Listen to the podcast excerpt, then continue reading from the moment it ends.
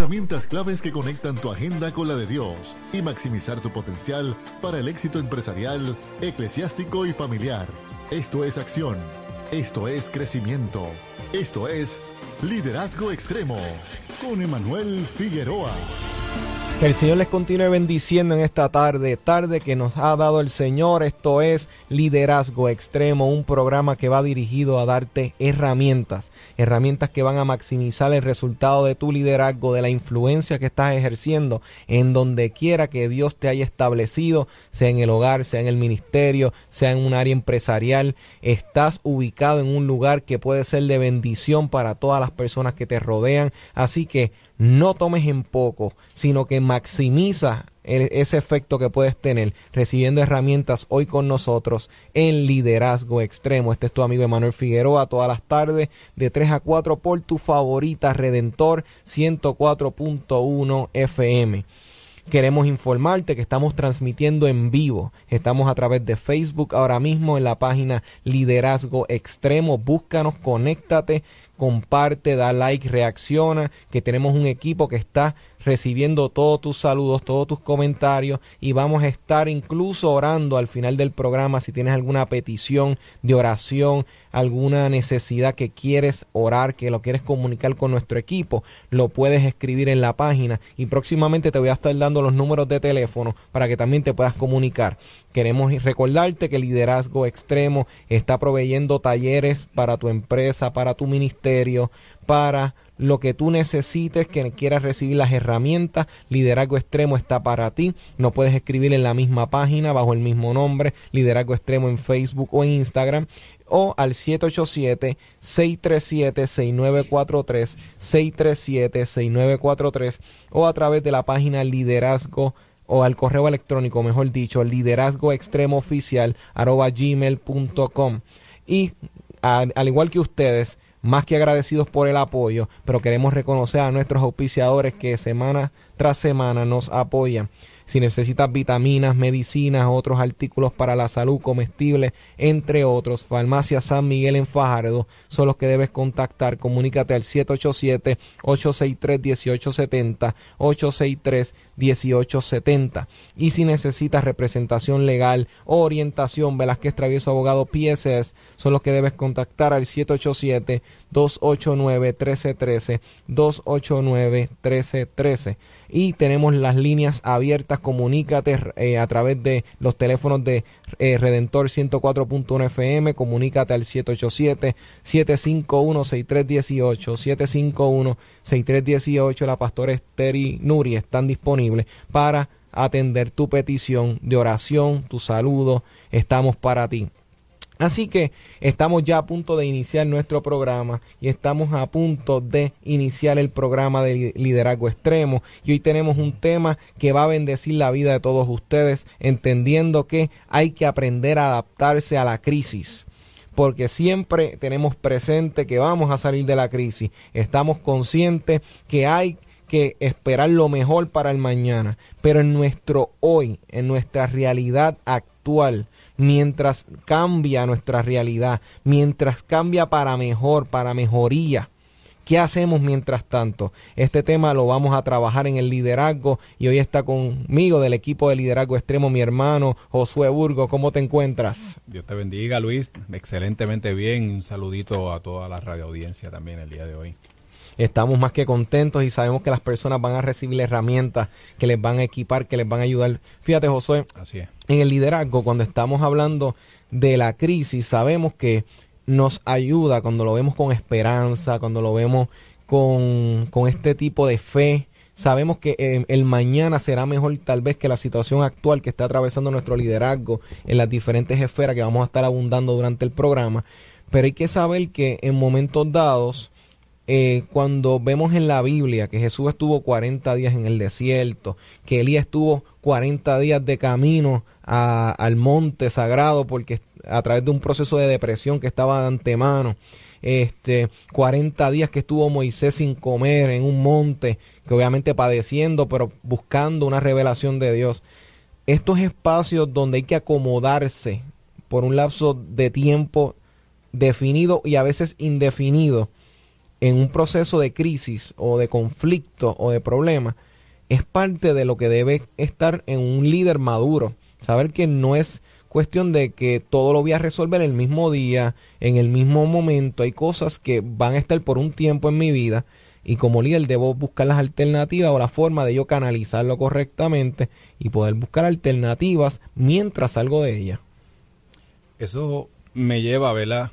dentro de lo que estás hablando, definir ante todo qué es una crisis. Porque muchas personas tal vez conocen el término crisis como algo liviano. Pero si vamos un poquito más profundo, crisis no es otra cosa que una situación grave y difícil que pone en peligro la continuidad y el desarrollo de un proceso, ya sea físico, histórico o espiritual. Exacto. Son cosas que literalmente atentan contra lo que estás realizando, atentan contra el proyecto que tienes delante, este como por ejemplo, si estamos ahora mismo en un ministerio eclesiástico y estábamos tocando un punto similar para llevarlo en un avance en el programa de hoy, en el programa pasado conjunto a Jonathan estábamos hablando de que un ejemplo de una crisis puede ser cuando un líder sale del ministerio por X y razón y entonces sorpresa quién va a tomar el liderazgo y si Dios puso en tu corazón que tú eres la persona que puede atender este grupo de personas que están a la deriva diciendo que va a pasar ahora, entonces tú decides lanzarte en fe en esta misión, pero una vez abrazas el ministerio, la pregunta es, ¿y ahora qué?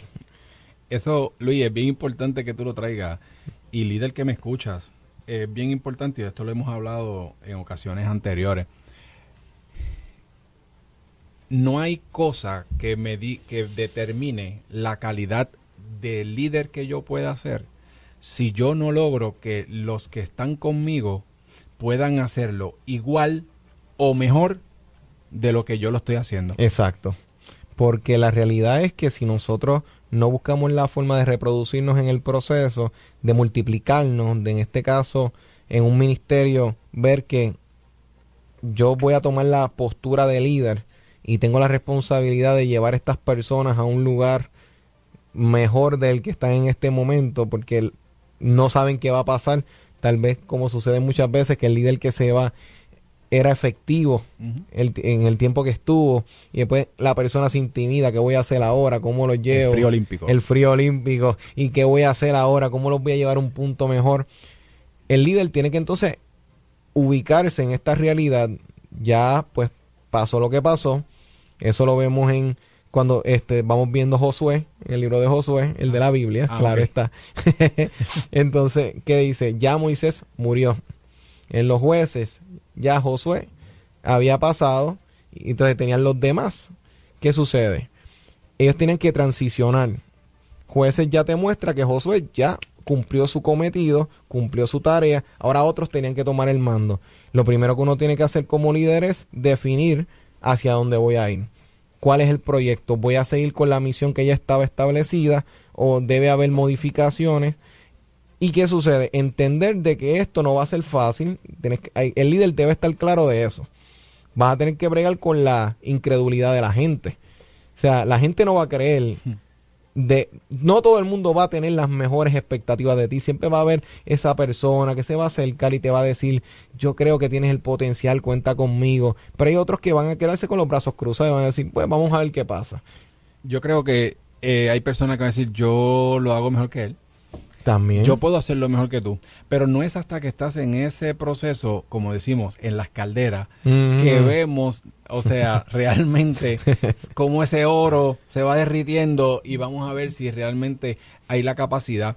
Mira, hay, un, hay algo bien importante que tenemos que tener claro y es que cuando tú eres líder o cuando tú tienes un llamado, o cuando ya sea que estás en esta dimensión, que hay una, una palabra que ya todos cargamos. Cuando, Exacto. Cuando tú cargas una palabra, y en el caso tuyo, te voy a poner a ti como ejemplo, Luis, mm, porque me viene a la mente, yo te he visto a ti desde muy joven liderar a muchos jóvenes a nivel pastoral. Y yo, o sea, veo a estas alturas como cuando te ven, dicen, eres mi pastor. O sea, o sea, eres mi pastor. O sea, no importa donde estén, no importa lo que estén haciendo. En ese momento, el legado que Luis Emanuel ha dejado en esa persona ha sido increíble. Al punto que te lo demuestran cuando te ven. Ahí es, tú dices, yo estoy haciendo entonces lo correcto, porque estoy llevando y estoy haciendo que esas personas crezcan, que esas personas se eduquen. Mira, Luis, si tú tienes la intención, tú tienes el deseo de tú ser un líder, esto es un proceso.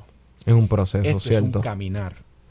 En el caso tuyo, y te traigo como ejemplo, ¿verdad? Porque te lo agradezco. Estamos interactuando. Tengo muchas cosas que decir también de ti interactuando. Pero si yo te tengo a ti como tú tienes un llamado pastoral. Y eso pues, quizás muchos de la audiencia no lo saben, hoy se enteraron, pero hay otros que ya sabemos que cargas con esa palabra. Entonces, mira la visión de Luis Emanuel. Luis Emanuel se ha preparado a nivel bíblico. O sea, estás ahora mismo terminando tu maestría. La segunda maestría. Tu segunda maestría, ¿en qué? En divinidad, que es dirigido como tal, exacto, al campo pastoral. Al campo pastoral. O sea, significa que no importa que tú tengas un llamado de Dios, tú no puedes esperar a que Dios te vaya a poner un chip de arriba y te va a inyectar Cierto. el Nuevo Testamento, el Viejo Testamento en tu mente y tú puedes hacer una prédica sin tener ningún tipo de conocimiento ni profundidad. Tú tienes que adentrar, tú tienes que educarte, tienes que buscar no solamente a nivel bíblico, a nivel eh, también secular, o sea, cómo tratar con las diferentes caracteres de las personas. No todos somos iguales. Mi mano tiene cinco dedos y los cinco no son iguales. No son iguales. En la familia pasa lo mismo, en el liderazgo te va a pasar lo mismo, en las iglesias te va a pasar lo mismo.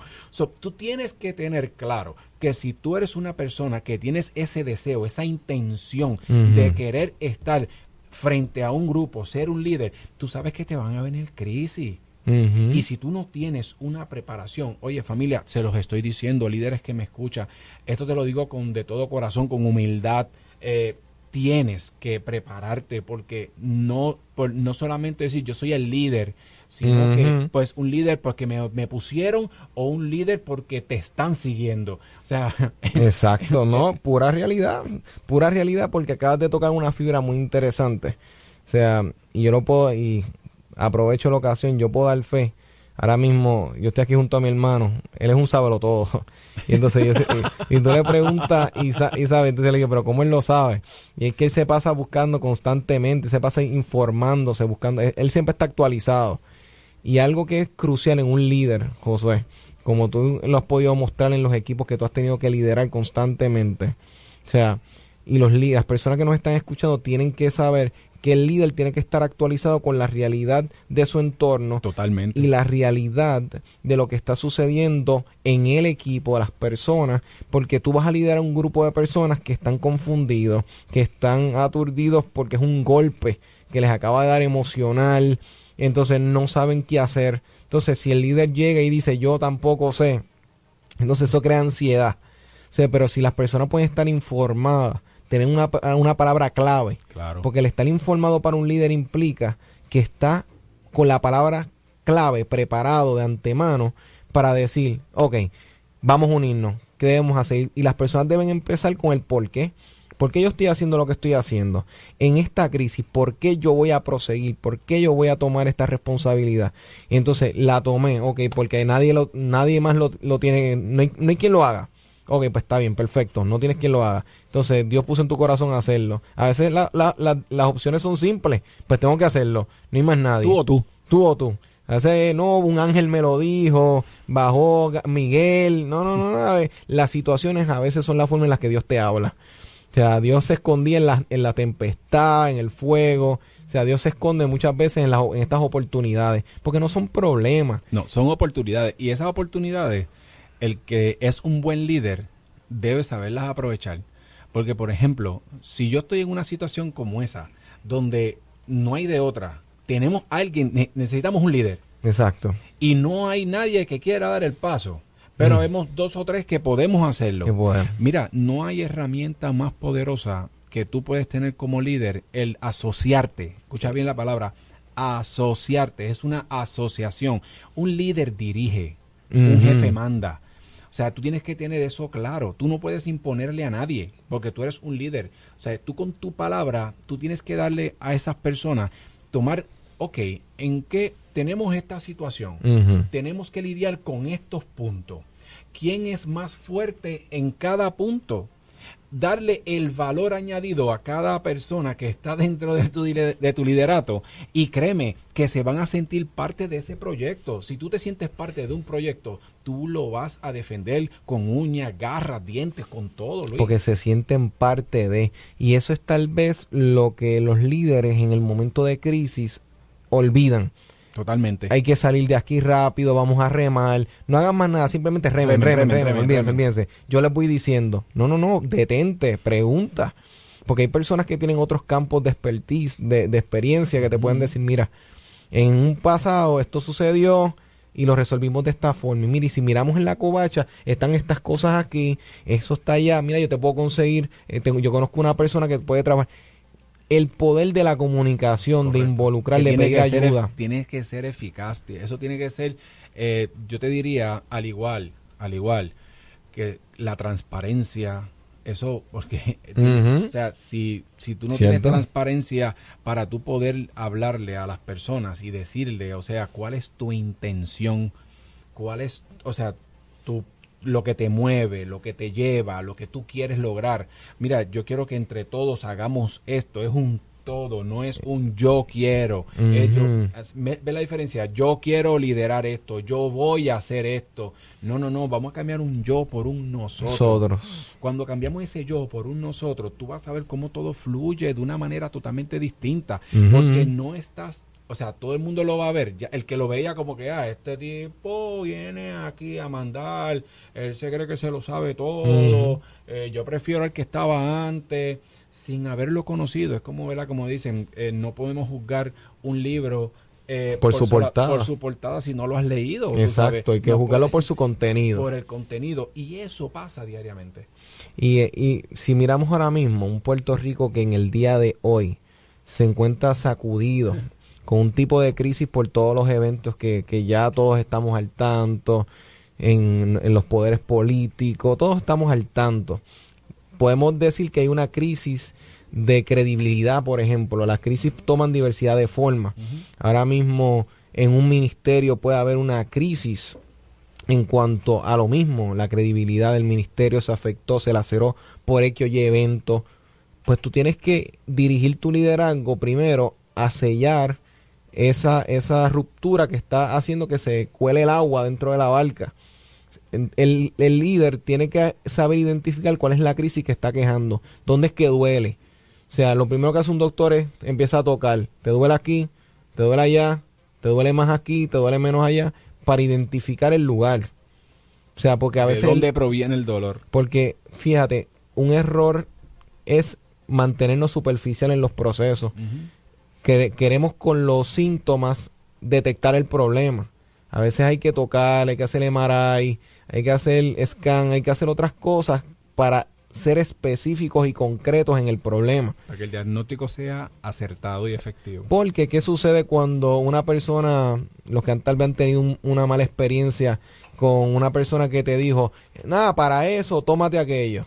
Te lo tomaste, no te lo quito. ah, pues sabes qué, pues vamos a lo otro pruébate esto otro. Y llega el punto donde la persona dice, no, no estoy satisfecho con lo que estás haciendo, estás experimentando conmigo, dime exactamente qué es lo que tengo, sométeme a los estudios que tengas que hacer para llegar al, al hueso del problema. Líderes, tenemos que identificar cuál es el punto que está provocando la crisis o los puntos, porque a veces es como una cabeza con muchos piojos, a veces hay muchos problemas y uno va a requerir pues un tratamiento completo para poder resolverlo. Y eso, es bien importante, o sea, detectar un buen líder, lo primero que tiene que hacer es apuntar, coger una libreta, un lápiz, un bolígrafo, lo que tenga a la mano y empezar, porque yo siempre he dicho, y eso lo, aprendí una vez, que yo prefiero, ¿verdad? un, un, un pedacito de lápiz corto a una mente larga. Eso es cierto. a una memoria larga. ¿Ves? Porque muchas veces se nos pueden escapar las cosas, se nos pueden olvidar. Y eso, pues básicamente tú puedes apuntar todo y todo lo que tú escribes, si te mantiene ahí y lo puedes utilizar. Y dentro de, esa, de ese renglón donde estamos nosotros escribiendo y llevando todo eso, es lo, lo, más importante que tenemos que estar haciendo. O sea, apuntar esas ideas, qué es, cuáles son los problemas y cuáles son de acuerdo, o sea, ponerlos en orden de prioridad.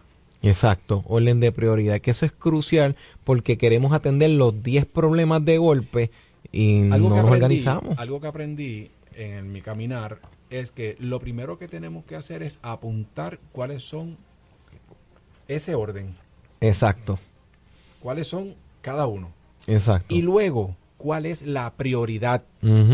Porque probablemente tú puedes tener diferentes prioridades y quizás unos se pueden resolver a corto plazo y unos a largo plazo. Correcto. Y tú tienes que apuntar básicamente a los que son los primarios. Ahorita estábamos hablando, dentro de lo que estabas mencionando, verá que si hay crisis en la familia, que hay, por ejemplo, una pérdida de empleo o diferente, un divorcio, se desestabilizaron las finanzas, pues tú siempre vas a buscar hacer un, un balance. ¿Qué es lo primero? ¿Qué es lo que, que, ok, tengo que pagar, por ejemplo, ¿verdad? Esto es por un hipotético, tengo que pagar la casa, tengo que pagar el carro, tengo que pagar el agua, la luz y la compra.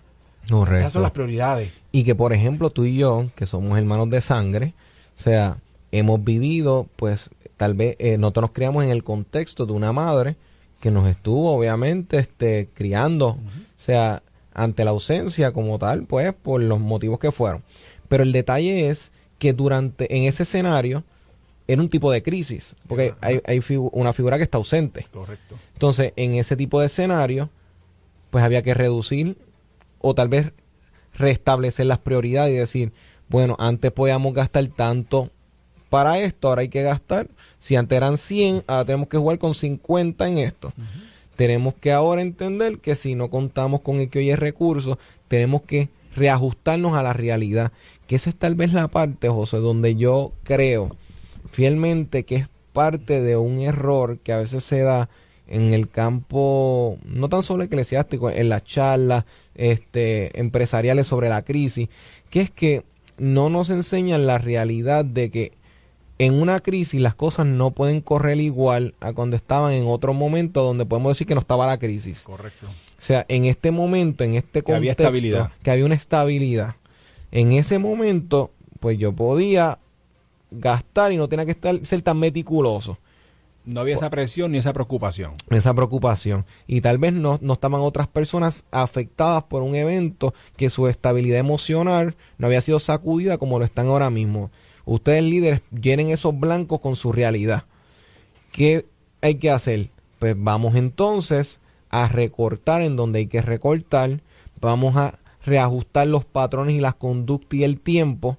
Si ahora mismo en el hogar sucedió un evento que sacudió a todo el mundo, tengo que sacar tiempo para buscar ayuda profesional si fuese necesario debo sentarme y dedicar más tiempo a la familia, un poquitito más allá de lo que tal vez en otro momento dedicaba. ¿Por qué? Porque hay una situación que hay que sanar y no puedo seguir como que nada está pasando, porque entonces se nos cuela el comején a la madera y ¿qué sucede? Se nos cae todo abajo porque no quisimos reconocer que hay una situación.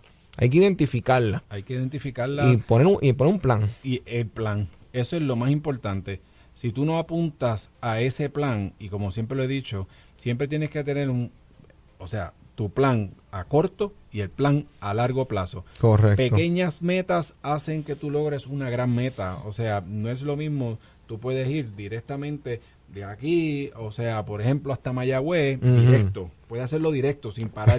sí. Pero vas a llegar quizás cansado, hambriento, pero si tú llegas, dices, ah, pues está bien, yo voy a llegar desde aquí, desde San Juan, pues llego a Cagua, en Cagua me, me paro allí, hago una paradita, me, me, me meto allí en Crispy Kreme, me como una donita y sigo hasta, hasta, Ponce y de Ponce sigo y llego hasta Mayagüez.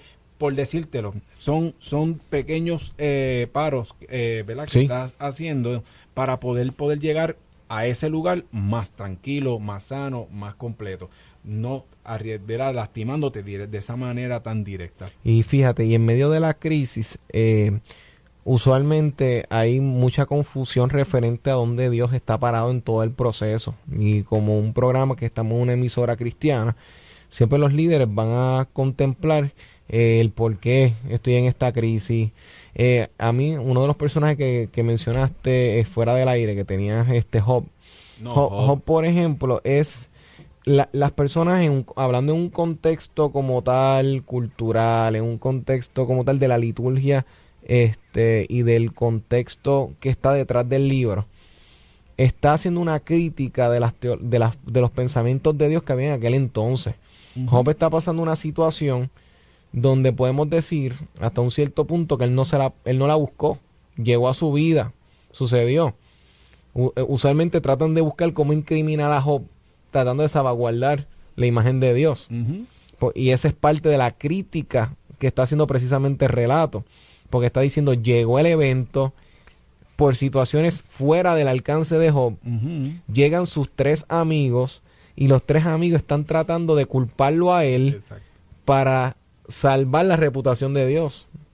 Y esa es la crítica que está dando el libro. Hasta que llegue el cuarto amigo, que después que, que dice que llegó, escuchó a todo el mundo, que fue el que se mantuvo callado. Y después que todo el mundo habló, y escuchó después a Job otra vez desahogarse, él le dice, comprendo tu dolor, se simpatiza, o sea, se congració, o vamos a ver, se conectó con él en su sufrimiento. Es lo que utilizó ese, ese cuarto personaje que estás hablando utilizó lo que muchas veces se nos olvida, Emanuel. Empatía. La humanidad. Y la humanidad. Cierto. Que, ¿Cómo? Mira, yo a veces me, me, me pregunto, y trayendo esto, ¿verdad? Y no tiene nada que ver, pero de lo que estuvimos hablando fuera del aire, era con relación a lo que está pasando la crisis en el país hoy día. Sí. Y yo en la humanidad mía, a veces yo digo, wow, yo no quisiera estar en el zapato de esa persona en ese momento. Claro. Porque, o sea, lo que tiene que estar viviendo hoy, ahora mismo, es, un calvario. O sea, es un desierto, pero bastante largo. Exacto. Y ahí es donde yo me pregunto cuán humanos nosotros podemos ser apartándonos de esa visión que tenemos muchas veces de, que, de querer ser pequeños dioses y sí, juzgar, sí, y juzgar. Pasar y se olvidan de que la misma Biblia dice, con la misma vara que tú mires, eh, vas, a ser medido. Y que tú estás diciendo algo que es muy importante porque si nosotros nos hiciéramos la pregunta, ¿cuántas veces no decimos lo que pensamos por compromisos eclesiásticos? Porque ese es un escenario es un escenario. Pero cuántas veces las personas dicen una cosa por cumplir, por ser políticamente correctos, pero en su intimidad piensan diferente y se expresan de, de, la misma forma o en otros aspectos, en otras... Que puedes tener un chat. Que, que puedes tener su propio chat interno o si no sus su propias vivencias que cuando miramos tenemos que tener mucho cuidado porque esto me recuerda, y hay, hay, hay, que hacer una pausa aquí un momento aquí, porque esto nos recuerda al diálogo de Abraham con Dios. Sodoma y Gomorra está de frente. Dios le dice, voy a destruir a Sodoma y Gomorra. ¿Y qué hace Abraham? Oye, no es, no es posible que tú vayas a hundir a los buenos con los malos. O sea, no, no lo veo en ti, no lo veo en tu personalidad. Yo, mi fe está arraigada a un Dios de justicia pero él se da de cuenta que la justicia es, tú me explotas una goma, tú me pagas la goma. Tú pues me robaste algo, pues me lo tienes que pagar. Es retribución. Si él va a entrar en un tópico de retribución, pues realmente está condenando a la ciudad. Así que él tiene que cambiar el diálogo, él tiene que cambiar la conversación y empezar a decir, pero si, si, si hubieran 40, o sea, si hubieran 50, 45, porque él dice, esto, espérate, él mismo se da cuenta, esto no es un asunto de justicia, es un asunto de misericordia, porque esta gente se la buscaron. Claro. Y en las cosas que vemos en nuestra realidad, a veces podemos decir, es que se la buscaron, es que lo hicieron. Pero entonces él intercede por misericordia, no por justicia. Porque la justicia es un de los destruyelo. Pero perdonarlo es, pásale por alto unas cosas. O sea, y esto en, en, la crisis tenemos que verla porque toda crisis inicia por un conflicto, por un evento. Toda crisis empieza con un evento que laceró, que sacudió, el panorama. Si fue en la familia, una infidelidad, un divorcio, si es en el ministerio, una persona abandonó una empresa, corrupción, este, como ya eh, todos podemos ver nuestro presente para buscar diversidad de ejemplos. Todos esos eventos fueron detonantes, explotó la bomba, boom, ahí tienes tu crisis ahora, así es que inició.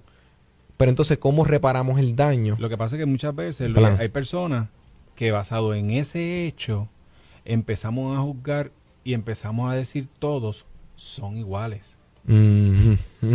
Eso, eso, mira, te voy a traer un, es, es, un algo gracioso, jocoso, ¿no? Es una historia de este pastor que invita a otro pastor a comprar un micrófono. Ok. Lo acompaña y van a la tienda. Ok. para no decir nombre. Fueron a la tienda y compraron el, van a comprarlo con la intención de comprarlo. Ok. Entonces, escogen el que querían y cuando ya están en la caja que van a pagar, el caballero que está atendiéndolos les dice es tanto y el pastor saca su chequera para hacer un cheque. El caballero le dice, eh, eso es de la iglesia, es que eh, no, pastor, no aceptamos, no aceptamos cheque. Wow. El pastor sorprendido le dice, pero ¿y por qué no acepta cheque? La realidad no es que no acepte cheque, es que los que son, mm, mire todos estos cheques de todos estos pastores que vinieron aquí a comprarme micrófono y estos cheques me rebotaron. Wow. O sea, ves, conectando con lo que estabas diciendo, es no puedo juzgar, pero, pero son precedentes que están ahí. Entonces, ahí es donde nosotros, como cristianos, como líderes, como padres de familia, tenemos que tener esa, esa interés a ser correctos, o sea, de hacer las cosas de lo más correcto posible. Porque ese es nuestro legado, eso es lo que tenemos, eso es lo que, mira, me acuerdo, los abuelos de nosotros no iban a la mueblería iban a la mueblería y decían, mira, yo quiero esa nevera y eso, ah, pues está bien, apúntaselo a Francisco, travieso ahí, apúntaselo a Francisco. Porque había peso en la palabra. Ahora no, ahora es, sí, y su seguro social, ¿cuál es? Exacto. Ah, pues, caballero, eh, ¿sabe? Creo que no, no, Es una crisis de credibilidad. Se lo, se lo podemos dar con un 99% de pronto. ¿Entiendes? sí, porque la realidad es tratar de resolver todo en el momento lo más pronto posible. O sea, te voy a dar un, un, por ciento de descuento en esto. Porque la realidad es que laceramos la confianza, laceramos la credibilidad, laceramos todo. Y eso es lo que nos recuerda Jesús cuando dijo que nuestro sí sea sí, nuestro no sea no. Si hay algo que en medio de una crisis, en el ámbito que sea, debe estar presente, son palabras firmes palabras claras, palabras que se sostengan con el tiempo, palabras que si tú diste desde un principio, yo creo, yo voy a optar por rojo, es que al final tú puedas decir, me sostuve, me mantuve en que esto iba a ser rojo. Oye, como lo hizo Job, ¿me entiendes? Job no claudicó en ningún momento, ni aún cuando su esposa, que le dice, o sea, ella misma... Sí, maldice a tu Dios y muérete. Y aún te retiene tu integridad, maldice a Dios y muérete. Que en medio de la crisis es fácil claudicar porque se sacuden todas nuestras seguridades, nuestras estabilidades. Entonces ahí es que vemos nuestro el carácter verdadero. El carácter, no se ve cuando necesariamente cuando las cosas estén todas en todo bien. Cuando las cosas no están bien. Bien, ahí es que tú dices, ¿y qué hago? O cuando vienen, vamos. Si la nevera está vacía, ¿qué voy a hacer? Cuando vienen las tentaciones. Cuando vienen las tentaciones. O sea, ¿qué vamos a hacer nosotros como líderes? Ah, porque ahí es el momento en donde tenemos que buscar la fortaleza de Dios, buscar aliarnos con personas que nos puedan de verdad ayudar, personas que estén con nosotros mano a mano. Pero si, y en ese momento es que nos damos cuenta, de cuenta cuán solos a veces estamos o cuán bien acompañados estamos. Son los momentos donde nos damos de cuenta quién es quién en nuestro, en nuestro contexto, en nuestra realidad. Y son cosas que los líderes tenemos que ir viendo porque no podemos volvernos ajenos ni estar hablándole a las personas de mira cómo Dios te va a sacar. Sí, pero mira cómo Dios te va a sostener durante el proceso. proceso. O sea, tenemos que enseñar a la gente a mirar a los ojos a la crisis. La gente no quiere mirar a la cara su, su situación. ¿Y en qué yo puedo aportar a esa crisis? Eso es la parte. ¿Cuán humilde puedo yo llegar a ser que si, por ejemplo, eh, ya sea la crisis que sea, vamos a poner la crisis en un hogar. Si mi crisis llegó a mi hogar y yo no tengo para tener un carro, pagarlo, pues mira, pues no lo tengo. Si mi prioridad es mantenerle, darle de comer a mis hijos o tener el carro, pues mira, yo humildemente, olvidándome del que dirán. Porque eso tenemos, o sea, lamentablemente como, como como raza, como, como puertorriqueños. Se, ha vuelto, se, ha vuelto, se ha vuelto una cultura de, apariencia. si el vecino tiene un televisor de 40 pulgadas, yo lo quiero de 60. Y si aquel tiene uno de 70, yo quiero de 100. O sea, tengo que estar por encima, no puedo estar por debajo. Y eso lamentablemente nos lacera. Porque lacera a tu familia. En el momento que tú te quedas en una crisis, entonces todo el mundo se va porque estaban acostumbrados a unas cosas. Exacto. O sea, no había esa, ese amor, ese, ese, mira, vamos a, esto es lo que hay, vamos a trabajar con esto. Y yo te garantizo que esas familias que tienen menos, muchas veces son hasta más felices que las que tienen más. Eso es cierto, y es la razón por la cual los préstamos, ¿cuántos préstamos se toman en el nombre de la apariencia?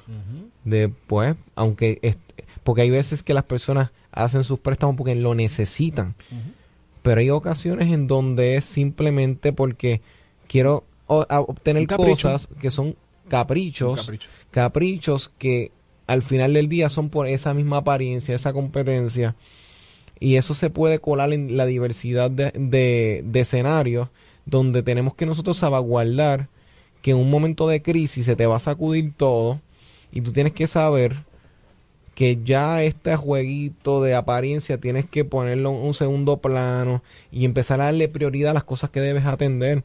Si hay una crisis matrimonial, dale pausa.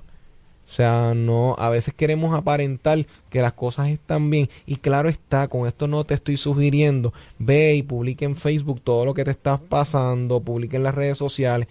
Pero ya basta de querer, porque a veces tratando de salvaguardar o mantener unas cosas ocultas hacemos más daño. Totalmente. O sea, pon simplemente una pausa, ve y resuelve y luego retomen los proyectos. ¿Y tú sabes cuál es el problema mayor, Luis? Y ya que estás tomando la familia, los matrimonios específicamente. Los matrimonios tú ves que van a, terapia cuando hay una crisis. Tú le preguntas a un psicólogo, tú le preguntas a un psicólogo que cuál es el mejor momento para ir a una terapia. ¿Y sabes cuál es? Cuando las cosas están bien. Cuando las cosas están bien. Porque cuando las cosas están mal. Nadie quiere hablar. Ya, ya la forma, ya para arreglar ese problema, es mayor. No es lo mismo que yo te diga, mira, hey, mira, alerta. Espérate, alerta, porque usted es tan chévere aquí, pero veo que están yéndose por aquí. Si se mete por ahí, ahí se va a poner la cosa difícil. Exacto. Se va a poner la cosa mala y grave.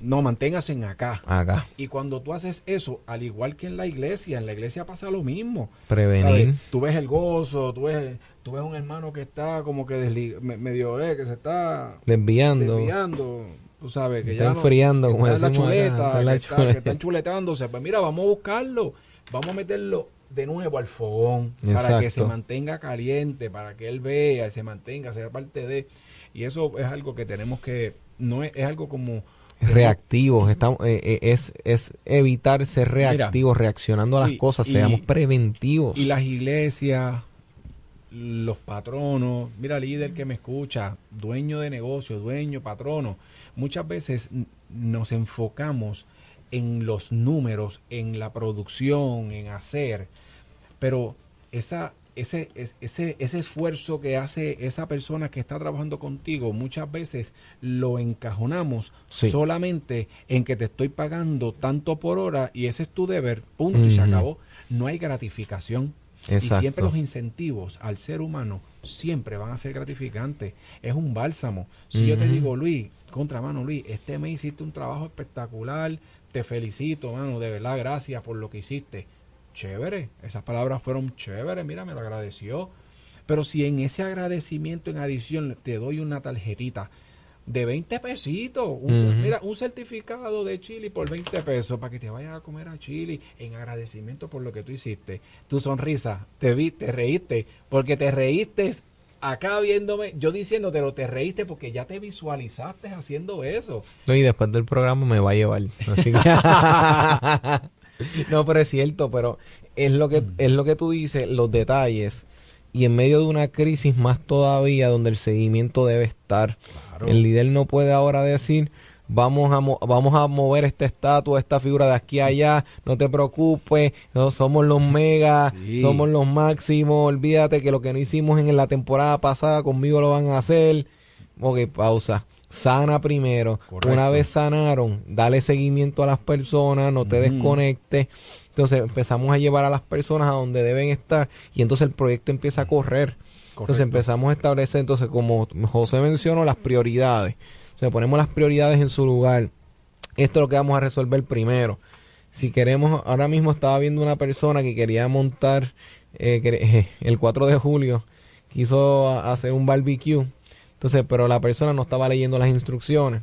Entonces empezó y trató de montar la parte de arriba y después las patas no la había puesto primero para poner encima la base para continuar lo demás. La cuestión fue que él hizo un experimento que al final entonces no lograba cuadrar cuál pie iba para allá, cuál parte iba para, para la otra. y yo estaba antena. No, yo no sabía ni lo que estaba viendo. Ahí yo decía, pero ¿qué, qué, estás, qué tú quieres montar? Si no fuera porque vi la parrilla, o sea, no, o sea, no era obvio lo que estaba viendo ahí. Entonces, es el precisamente la dinámica de no saber por dónde vamos a empezar. O sea, si yo quiero una mesa estable, pues tengo que poner las patas primero. Tengo que poner, porque tengo que primero establecer las prioridades. Saber. Entonces, una vez establecí, si quiero construir un edificio, pues el fundamento a la zapata primero, para entonces construir. Yo no empiezo creando primero lo de arriba para luego crear la base. O sea, tengo que poner primero lo, el orden y eso le da más paz al grupo, a las personas, porque dice, no estoy improvisando. Claro. No hay nada más peligroso mm. que improvisar. porque la improvisación es un 50-50 y a veces, bueno, sí, un 50-50 porque es la probabilidad de que te salga como la probabilidad de que no. El problema es que siempre, y las películas nos condicionaron a que el 50-50 siempre nos pasa a favor. Por eso es que las personas dudan. O sea, mira, por, ponerte un ejemplo, ¿por qué las personas dudan de las promesas de los políticos? pues por, la, falta de integridad. ¿Qué efecto causa la falta de integridad en los políticos? Pues crisis política. Porque muchos patronos dudan de sus empleados. Pues por la falta de integridad y viceversa. Exacto. ¿Qué efecto causa la falta de integridad en los empleados? Pues crisis familiar. ¿Por qué muchas esposas desconfían de sus esposos? Por la falta de integridad. ¿Cuál es el efecto de la falta de integridad en los esposos? La crisis matrimonial. ¿Por qué muchos, muchos hijos no creen en sus padres? Pues por la falta de integridad. ¿Qué causa la falta de integridad en los padres? Pues una crisis familiar. Por eso es que es bien importante, y esto es también, tengo que dejártelo traer, que aunque es un poquito fuerte y un poquito duro, pero también te lo tengo que decir, porque muchos cristianos dudan de sus pastores. Por la falta de integridad. Que produce la falta de integridad en los pastores? Crisis espiritual. Y, y eso lo, lo podemos percibir en el ambiente. La realidad es que estamos hablando fuera del aire, que muchas veces hay causas en las que la iglesia debe alzar la voz. Totalmente y en este momento están en un momento, en una situación donde a veces ni se motivan o no se pueden poner de acuerdo. O sea, no hay unidad. Es un momento, de, no tomar estos asuntos de manera liviana. Exacto. Y hay que tomar esto en con seriedad y realmente debe haber diálogo entre nosotros como pueblo, como hijos de Dios y buscar la forma de unirnos. O sea, porque muchas veces la crisis que nuestro país está viviendo, y es bueno que estos últimos minutos los aprovechemos para hablar de esto, nuestro país necesita una iglesia que, que actúe, que haga lo que dice, lo que habla. Porque tal vez en un momento nos fuimos en una mentalidad escapista o sea, Cristo ven ya, Cristo viene. Nosotros sabemos y estamos esperando con deseo el regreso, seguro que sí. Eso, pero va, eso va a conceder, eso va a eh, acontecer. Pero entonces, ¿qué decía la parábola? Que en lo que regresaba el Señor, ¿qué hacían los otros? Trabajando. Mientras Cristo regresa, Nosotros no podemos sentarnos en una silla, me voy a sentar a esperar a ver. La gente está sufriendo. Y nosotros estamos sufriendo también porque todo esto nos sacude y a veces esta visión de que nosotros estamos muy elevados, muy arriba, nuestro pie sigue estando en la misma tierra.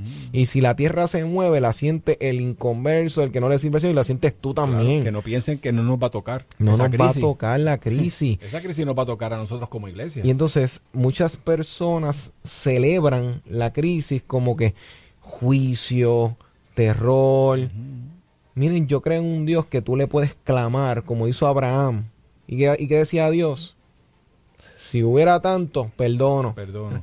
Pero ¿qué sucede? El fallo de Abraham fue que bajó hasta 10. No se atrevió a bajar hasta uno.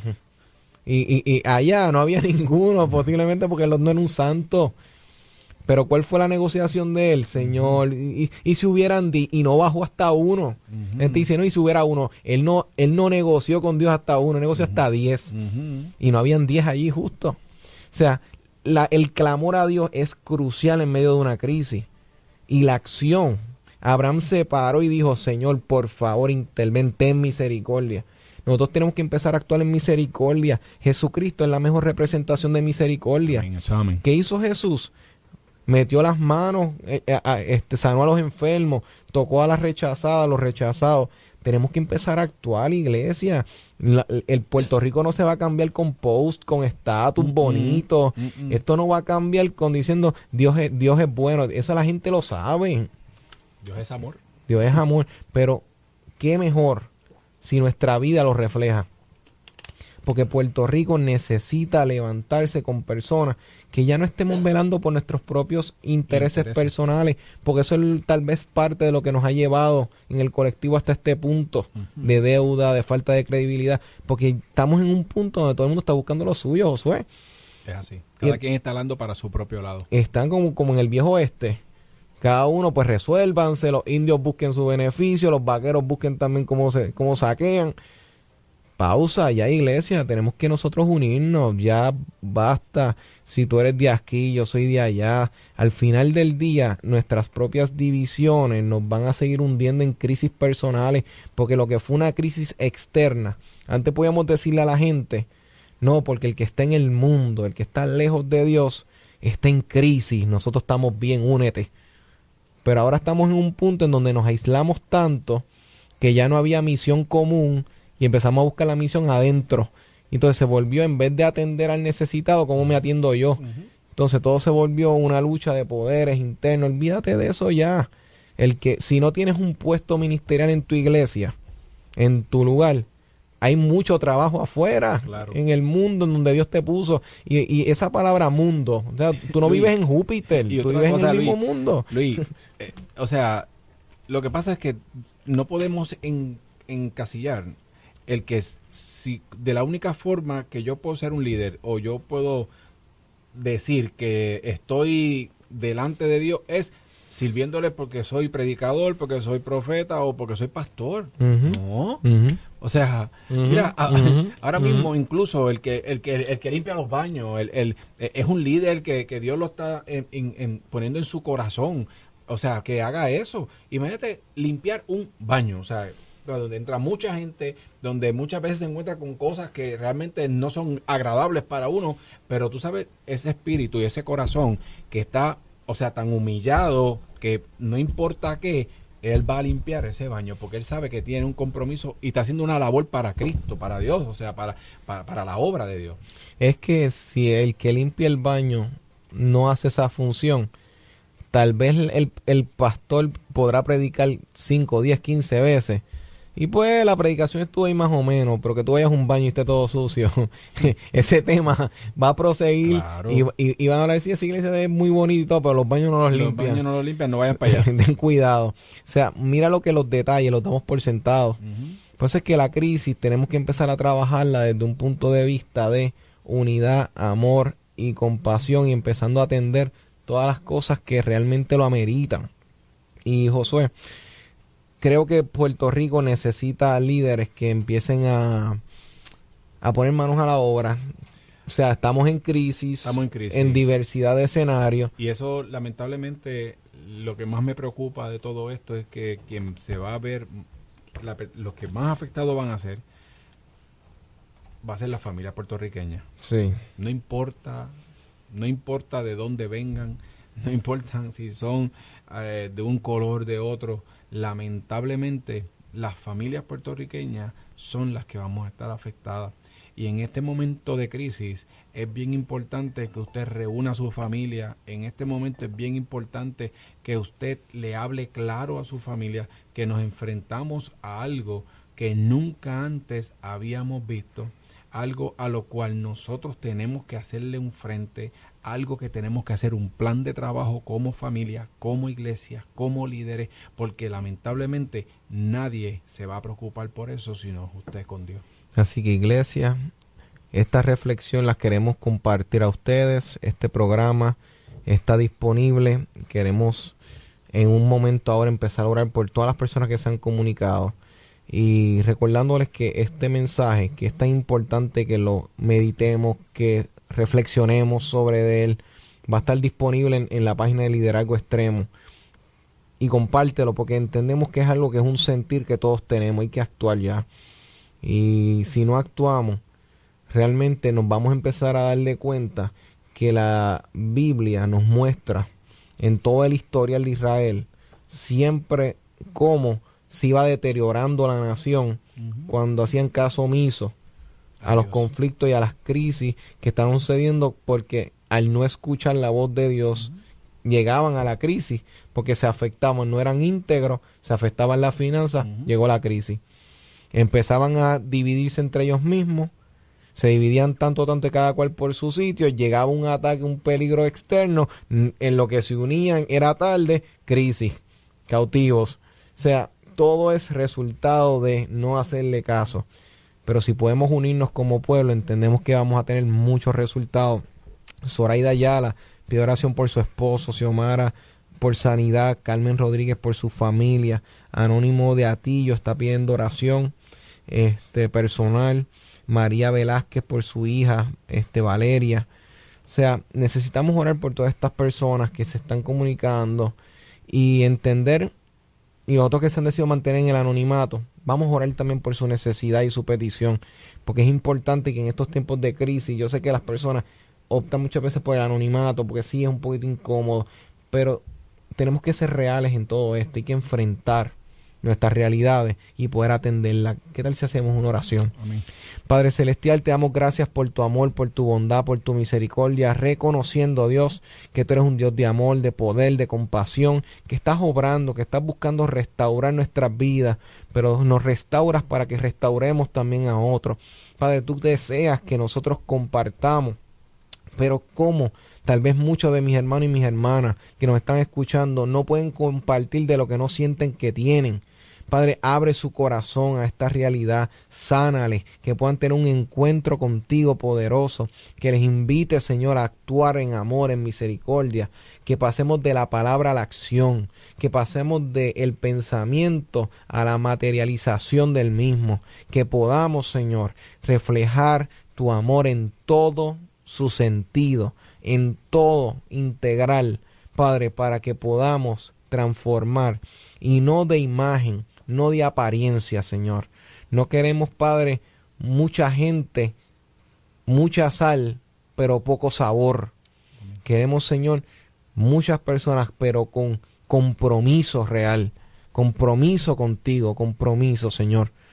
Que no lo, no lo vamos a lograr dando palo, Dios, sino teniendo misericordia y amor, Señor, y llevando a las personas a donde tú quieres llevarlos, Padre. Toma el control de todo en Cristo Jesús. Amén. Josué, te doy gracias por ser parte del equipo, bendecir a tantas personas que nos están escuchando, sea alrededor de la isla, que es necesario todo esto.